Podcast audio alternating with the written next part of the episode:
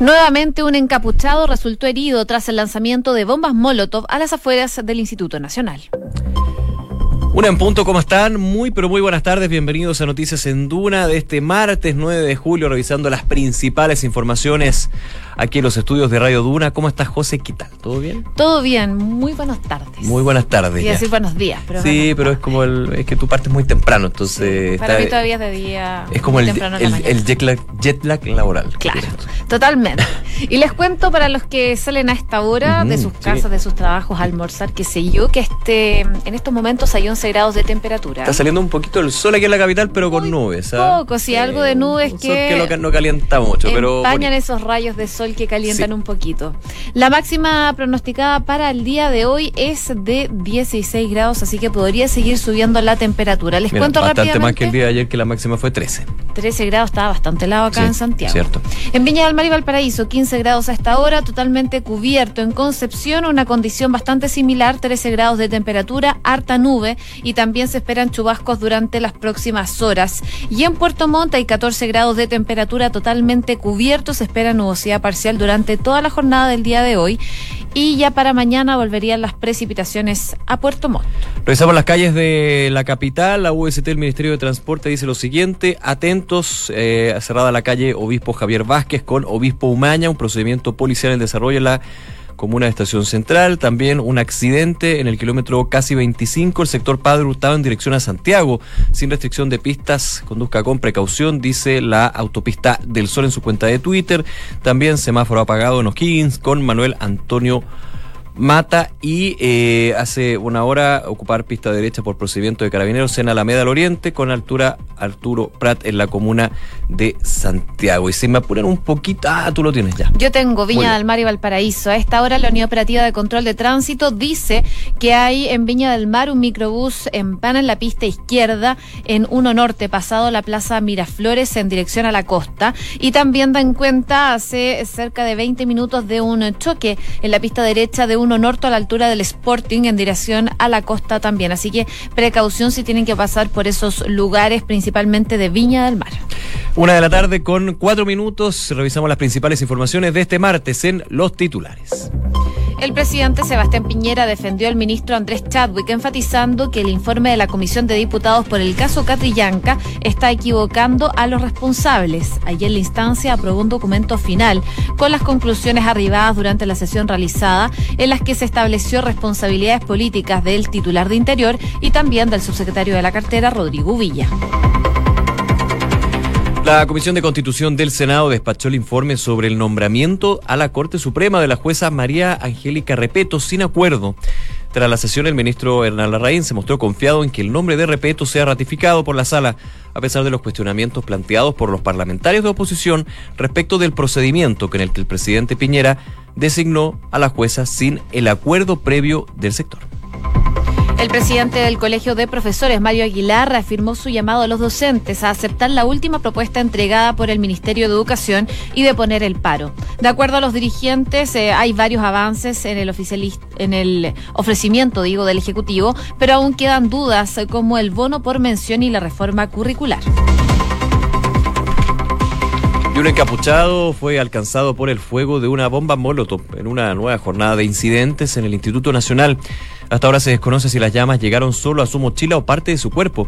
La normalidad ya volvió al sector tras los hechos de violencia aislados esta mañana. El eh, Ministerio de Hacienda rebajó la proyección de crecimiento a 3,2% en 2019 y corrigió con fuerza el precio estimado del cobre. El ministro Felipe Larraín sinceró que la nueva previsión para el metal rojo no es algo positivo para la situación fiscal. A los 81 años murió Fernando de la Rúa, presidente de Argentina entre los años 1999 y 2001. Su administración estuvo marcada por el denominado corralito y luego por su salida de la Casa Rosada en helicóptero. Los países de la Unión Europea expresaron su voluntad de presentar un candidato de consenso para suceder a Christine Lagarde al frente del Fondo Monetario Internacional, quien fue propuesta como la próxima presidenta del Banco Central Europeo. El ministro finlandés de Finanzas, cuyo país ejerce la presidencia por tempore del bloque, aseguró que hay un acuerdo unánime para presentar un candidato único al puesto. Donald Trump dijo que el embajador británico en Estados Unidos es un tipo muy estúpido. Reaccionó así a la filtración de un cable en el que el diplomático Kim Darroch calificada de inepta a la Casa Blanca. Un día antes, el mandatario republicano había anunciado que ya no tratarían con él. Y en noticias del deporte en Argentina temen por el posible castigo que podría recibir Leonel Messi por sus dichos contra la Conmebol tras ser expulsado del partido ante Chile. Según la prensa trasandina, el jugador del Barcelona podría recibir hasta dos años de castigo. Oye, solo mencionar una noticia del ámbito nacional. Eh, hay un muerto en el terminal Alameda tras un tiroteo. Lo que hablábamos justamente con la información de la OST que estaba este corte de tránsito en la Alameda, eh, principalmente por un procedimiento, policial, un tiroteo que eh, se está investigando, por supuesto, las causas y también los involucrados. Eh, un muerto deja este tiroteo en el terminal Alameda y que obviamente está dejando también algunos desvíos para el procedimiento de carabineros y equipos de emergencia en ese lugar. Una de la tarde con siete minutos. Vamos eh, con la situación de esta vacante en la Corte Suprema que ha sido muy, muy compleja. Estamos hablando de, y recordando también lo que sucedió en su minuto con la jueza de la Corte de Apelaciones, Dobra Lucitz. Sabemos lo que finalmente terminó con esta información que se dio a través de distintos medios y que terminó eh, bajando, bajándose ella su nominación ante el presidente de la República. Bueno, pasado el tema de Dobra Lucich, le tocaba al gobierno, al Ministerio de Justicia, nombrar a un reemplazante o una reemplazante, y esa reemplazante era la jueza de la Corte de Apelaciones de Valparaíso, la jueza María Angélica Repeto, que justamente era designada por el presidente Piñera y el ministro de Justicia, obviamente por el presidente Piñera en realidad quien designa, y tenía que pasar al Senado para eh, lo que era la revisión de esta quina, donde estaba eh, la eh, jueza de la Corte de Apelaciones de Valparaíso, y luego lo que fuera la ratificación en la sala. El tema es que nuevamente tenemos problemas. Y aquí no es por eh, la, la, vida o la historia profesional de la jueza, que hasta el minuto no ha tenido ningún problema, totalmente intachable, sino más bien por el procedimiento que se llevó a cabo, porque claro, ya hablaba de quina, y lo que entiendo es que en este caso no se presentó una quina, se presentó en nombre directo, sin acuerdo de los parlamentarios de la Cámara Alta, y eso está generando que la Comisión de Constitución, de hecho, haya entregado un informe sin acuerdo que pasa al Senado, que pasa a la sala y que podría hacer caer nuevamente un nombre para ocupar esta vacante en la Corte Suprema. Claro, en cuanto a la quina ya se había presentado en el caso de Dora Lucy. Sí, se reemplazaba el nombre. Claro, se reemplazaba el nombre Gracias por entonces Se reemplazaba el nombre de Dora Lucy y se mantenía el resto de la quina que ya había pasado con sus presentaciones en eh, la Comisión de Constitución del Senado. Bueno, el mandato que tenía el día de hoy la Comisión de Constitución del Senado era que precisamente los integrantes de esta comisión se pronunciaran a favor o en contra de la postulación de María Angélica Repeto a la Corte Suprema para que luego su nombre, propuesto, como sabemos y como tú contabas, por el gobierno, eh, sea votado en la sala. Sin embargo, al parecer no hay acuerdo en cuanto a su designación. Los parlamentarios se mm, centraron en discutir básicamente el día de hoy en el procedimiento con el que el Ejecutivo presentó el nombre de Repeto y hasta ahora, al parecer, no habría acuerdo respecto del futuro de esta jueza. Todo esto porque los senadores de oposición, si bien eh, no presentaron reparos eh, respecto de las capacidades profesionales que tiene Repeto, esta candidata a la Corte Suprema, sí hicieron algunas objeciones a la falta de acuerdo previo con el gobierno sobre lo que ha sido su nominación y se obtuvieron también de emitir una opinión sobre si la van a aprobar o no. Así que al parecer todo está en duda y están poniendo además en jaque su paso por el Pleno de la Cámara Alta, en donde la centro izquierda, como sabemos, es mayoría. Claro, aquí hay dos culpas, creo yo primero eh, desde los parlamentarios de irse a la forma y no al fondo, porque aquí lo relevante es el fondo, es si es eh, la mejor postulante, la mejor candidata para ocupar un puesto tan relevante como es la máxima magistratura del Poder Judicial, punto uno. Pero punto dos, no hay que desconocer de que aquí la forma, evidentemente, si está establecida, si está el procedimiento, ¿por qué no se siguió desde el Palacio de la Moneda? Finalmente lo que se hace es reemplazar el nombre de la jueza Dobra Lucic por la de la jueza Repeto, pero no se hace con un acuerdo previo que ha sido la característica, si a ti te gusta o no, otro tema, pero ha sido la característica de los últimos nombramientos en la Corte Suprema. Eh, respecto a este informe que queda sin acuerdo, y eso es lo que deja en suspenso la ratificación o no de la jueza de la Corte de Apelaciones de Valparaíso, dos votos favorables fueron de eh, los senadores Andrés Salamán y Víctor Pérez, abstenciones de Felipe Arboe, del Partido por la Democracia, y de Alfonso Urresti, del Partido Socialista, además de una objeción del procedimiento por parte del demócrata cristiano Francisco Huenchumilla. De hecho, el senador Huenchumilla decía lo siguiente, yo planteo una cuestión previa de procedimiento en orden a que de acuerdo a la Constitución, está establecido por la Constitución, así que si te gusta o no la forma, está establecido en la Constitución, ese otro tema ya, es lo que hay que hacer. La acción del Senado no es de ratificación a lo que dice el Ejecutivo, sino que tiene que hacerse la quina con acuerdo del Senado. Agrega, es objetable la forma en que el presidente, después que fracasara la nominación de la señora Dobra Lucic por falta de gestión política, dice, el presidente le da una pataleta y nos tira al Senado un nombre como diciendo atrévanse ustedes a objetarlo. Esas son las declaraciones del senador Buenchumilla que muestra que finalmente la situación, el suspenso que se da por el nombre de la jueza Repeto para ocupar eh, esta vacante en la Corte Suprema no es por el fondo, como si sucedió en su caso por la jueza Dora Lucic, sino que por la forma, por el procedimiento. Bueno, el ministro de Justicia, Hernán Larraín, estuvo participando de esta reunión del día de hoy en la comisión del Senado eh, y él estuvo haciendo, básicamente resaltando los atributos profesionales que tiene Repeto para llegar a este cargo a la Corte Suprema y dijo, por supuesto, que está confiado de en que entre los senadores eh, va a primar el sentido común, así que van a votar a favor de eh, Repeto y a su vez también descartó que el nombre de la ministra de la Corte de Operaciones de Valparaíso pudiera ser retirado antes de ser votado en la sala, tal como pasó en su momento con Dobra Lucic. Lo que dijo en concreto el ministro de Justicia es que están esperando en los próximos días poder conversar para que este nombre pueda proceder, que tiene mucha confianza, dijo, en este juicio del Senado y al mismo tiempo eh, garantizó eh, lo que se viene hacia el futuro. Las futuras nominaciones van a ir siempre buscando los mejores jueces para representar pluralidad de pensamiento en Chile, fue lo que dijo el secretario de Estado, que quien estuvo presente, como les contaba, en esta comisión de Constitución del Senado, en donde se estuvo debatiendo esta nominación de María Angélica Repeto a la Corte Suprema. Una de la tarde con 13 minutos. Noticias en Duna, con Josefina Stavrakopoulos y Nicolás Vial. Oye, seguimos en el Parlamento, pero con una noticia que se dio el día de ayer. Se presentó este informe de la comisión eh, que investiga el caso de la muerte del comunero mapuche Camilo Catrillanca. Un informe donde eh, se aduce directamente responsabilidades al ministro del Interior Andrés Chadwick, también al subsecretario del Interior Rodrigo Uvilla. Eso es eh, la, una de las tantas conclusiones que se da en este informe de la comisión investigadora. Y hoy hubo una defensa por parte del presidente Piñera a eh, Chadwick, también uno entiende a Uvilla con respecto a que él dice no son los culpables, no son los responsables que eh, equivocadamente está eh, considerando este informe de la comisión investigadora.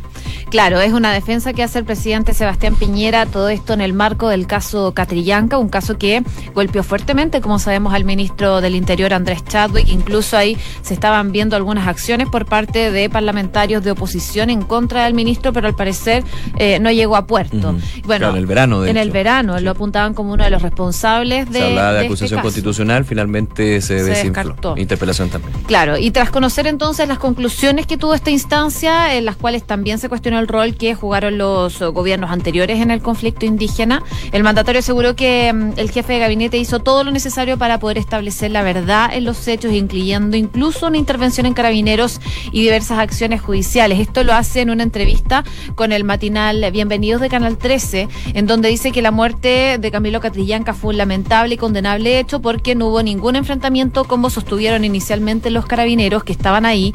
Fue un asesinato a sangre fría, le dispararon sin que él y su compañero tuvieran armas, fue lo que dijo el presidente Sebastián Piñera, condenando, por supuesto, lo que fue este caso, pero también defendiendo todo lo que ha sido la gestión del ministro del Interior, Andrés Chadwick, y por tanto también la gestión que ha hecho el subsecretario Rodrigo Villa. Claro, el presidente agregaba que cree que el informe de la comisión está equivocando a los responsables. Dice, los responsables fueron los que dispararon, los que ocultaron, engañaron, y todos ellos ya están fuera de carabineros, porque nos encargamos de vincularlos y están enfrentando a la justicia, señalado durante la mañana el presidente Sebastián Piñera. ¿Qué más pudo haber hecho el ministro Chadwick? Concluye entonces esta defensa a el ministro del Interior y también obviamente uno entiende al subsecretario del Interior Rodrigo Villa con este documento final donde se señalaba que eh, correspondía a Chadwick, al ministro Chadwick y al subsecretario Uvilla la decisión política, dice el informe de la comisión investigadora, de las materias que tengan que ver con el orden público y la seguridad interior y por lo tanto asumir las consecuencias. De hecho, la comisión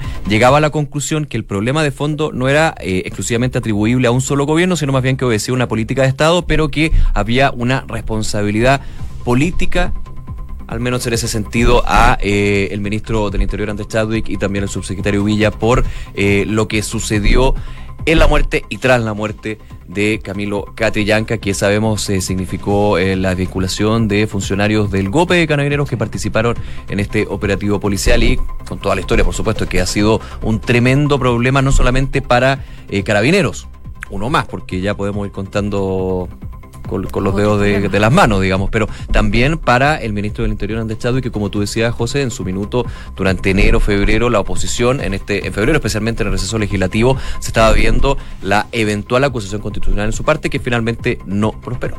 Una con 16 minutos. Noticias en Duna, con Josefina Stavrakopoulos y Nicolás Vial. Oye, ya hay novedades respecto a la economía porque esta mañana el ministro de Hacienda, Felipe Larraín, y el director de presupuesto, Rodrigo Cerda, entregaron ante la Comisión Mixta de Presupuesto lo que es el informe de finanzas públicas trimestrales eh, con la actualización de las proyecciones para el 2019. Y tal como se preveía en el mercado, el ministro Larraín ajustó a la baja la estimación de crecimiento de este año, recogiendo lo señalado por el presidente Sebastián Piñera, incluso en su cuenta pública, el primero de junio, a un rango de crecimiento de entre 3 y 3,5% centrados en un 3,2%. Claro, eh, recordemos un poco, eh, independiente del porcentaje, la señal también que sea del Ministerio de Hacienda y el gobierno. Siempre se mantenía la postura de que este año la economía chilena, con todo lo que está significando, la situación interna de eh, repunte muy moderado, la guerra comercial, el, el, tema del intercambio económico a nivel mundial, que le pega fuerte, obviamente, una economía globalizada y conectada como la nuestra. Se hablaba al principio de tres y medio de proyección de crecimiento, muchos decían que era muy optimista. Luego en la cuenta pública, el presidente rebajó el piso. Dijo, vamos a crecer en un año difícil, de hecho lo reiteró un par de veces, en un año complicado para Chile y su economía, vamos a crecer entre un tres y medio, entre un 3 y un 3 y medio, ya bajaba el piso. Y hoy, con este informe que entrega el director de presupuesto y el ministro de Hacienda, Felipe Larraín, se llega a esta eh, mirada de un 3,2%. Pero es más preocupante lo que sucedió con la, la proyección que se tiene para el precio del cobre, porque si hasta el informe anterior de finanzas públicas, se hablaba de un cobre en torno a los 3 dólares la libra, ahora se rebaja a 2 dólares con 85 centavos la libra, lo que es una rebaja importante para la principal exportación del país y también considerando un tema no menor, el cobre es uno de los supuestos que se utiliza para poder elaborar lo que es el proyecto de ley de presupuesto, que ya empieza a... Eh, consolidarse de alguna manera en el mes de septiembre y se tiene que eh, despachar ya a finales de noviembre. Falta todavía, pero evidentemente con esta economía y con esta proyección de crecimiento y un cobre que se recorta, claro, la situación con respecto al erario público va a ser distinta. Otro tema, eh, por el tema, por el, por el lado del dólar, se proyecta eh, que eh, para fines de año va a llegar a 675 pesos, por sobre los 650 pesos que consideraba la ley de presupuesto 2019, otro supuesto también que estaba dentro de este punto. Se mantiene, se mantiene porque el, precio del dólar estaba en torno a eso últimamente. Claro, y es relevante lo que dijo el ministro de Hacienda. Claro, dice los efectos de la caída del precio del cobre no pueden ser contrarrestados por el aumento en el tipo de cambio. De alguna manera está esta, eh, esta relación inversamente proporcional que cuando un día el cobre sube, generalmente el dólar baja. Obviamente eso también hay que verle una tendencia. El precio spot del cobre, el precio spot del dólar un día no tiene mucho que decir cuando vemos la tendencia a un mes, cuando vemos la tendencia a un año, pero para hacer las proyecciones y también la estimación de lo que viene hacia adelante. Eh, un informe importante porque más allá de los números que te pueden decir mucho o no, son miradas hacia adelante que también están dentro de una discusión económica que se ha dado en el, en el gobierno, no solamente por el lado de la encuesta, que se ha dicho que al gobierno le ha pegado fuerte este crecimiento más moderado, más anémico de la economía nacional, eh, salarios que están más bien estancados, un desempleo que se mantiene a en nivel eh, estables pero altos. Y la buena noticia que se dio esta semana fue un IPC que no tuvo oración durante el último mes, que eso es bueno para la UEF, no hay, por ejemplo, cambios en los dividendos, pero eh, la proyección económica entonces que hace el gobierno es justamente eso, y con eh, la mirada que ha tenido, por ejemplo, el empresariado, donde le dime direte en realidad, porque el ministro de Hacienda en una entrevista decía, eh, nosotros ya estamos haciendo nuestra parte, les pedimos al empresariado que empujen la economía. Y luego el empresariado toma el guante y dice, bueno, pero nosotros estamos esperando que eh, terminen con este tema de las reformas, que las terminen bien, digamos. Así que hay toda una mirada que no es solamente de números, que son muy relevantes, son muy decidores, pero también de qué tienen de fondo esas cifras que entrega el día de hoy el Ministerio de Hacienda con la Dirección de Presupuestos con este informe de finanzas públicas. Una con 21 minutos. Escuchas Noticias en Duna con Josefina Stavrakopoulos y Nicolás Vial. Y viajamos a Argentina porque durante la mañana, bien temprano, nos enterábamos de la muerte del expresidente Fernando de la Rúa, quien murió el día de hoy a los 81 años. La familia fue la que informó el fallecimiento que se produjo a eso de las 7 de la mañana del día de hoy en el Instituto Fleni de Escobar. Em, se sabía que tenía problemas de salud eh, de la Rúa el último tiempo. De hecho, había estado internado. Se sabía ayer, por lo menos, que estaba internado grave en el hospital y lamentablemente falleció el día de hoy. Él había sido internado por una descompensación generalizada.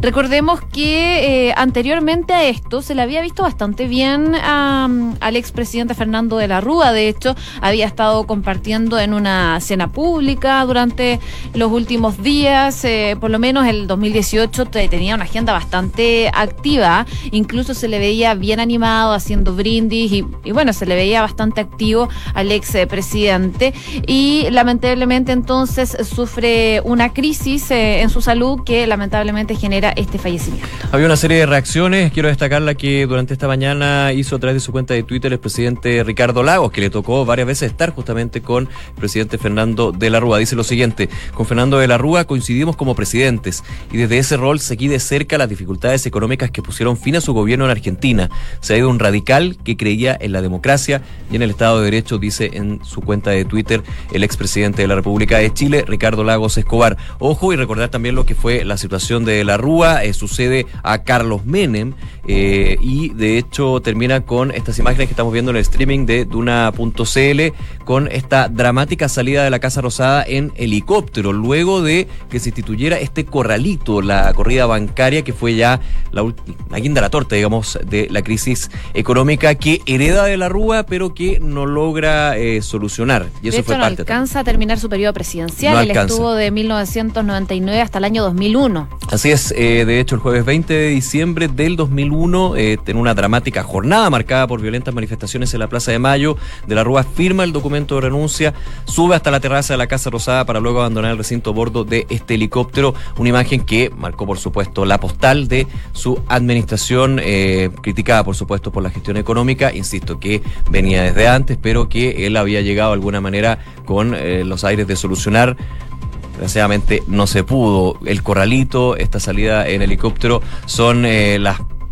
grandes conceptos, por supuesto, que recuerdan la figura de eh, Fernando de la Rúa, pero han habido una serie de mensajes a través de eh, las redes sociales donde hablan de este político siempre ligado a la centroizquierda, eh, con varios puntos a favor y desgraciadamente con estos dos que fueron una situación muy compleja para no solamente la economía Argentina, sino para todos los argentinos. De hecho, cuando recordamos ahora, haciendo un poquito el contexto actual, cuando vemos a una Argentina que cuando se habla de estos préstamos para el del Fondo Monetario Internacional para el gobierno de Mauricio Macri, justamente nos remontamos a lo que fue la situación del corralito, lo que fueron las exigencias dicen excesivas del Fondo Monetario Internacional para ir en rescate de una de las economías más ricas después de Brasil en América Latina. Recordemos que Argentina era eh, la era un pequeño pedazo de Europa en Sudamérica que por una serie de elementos, malas administraciones, corrupción también entre medio, termina con esta situación.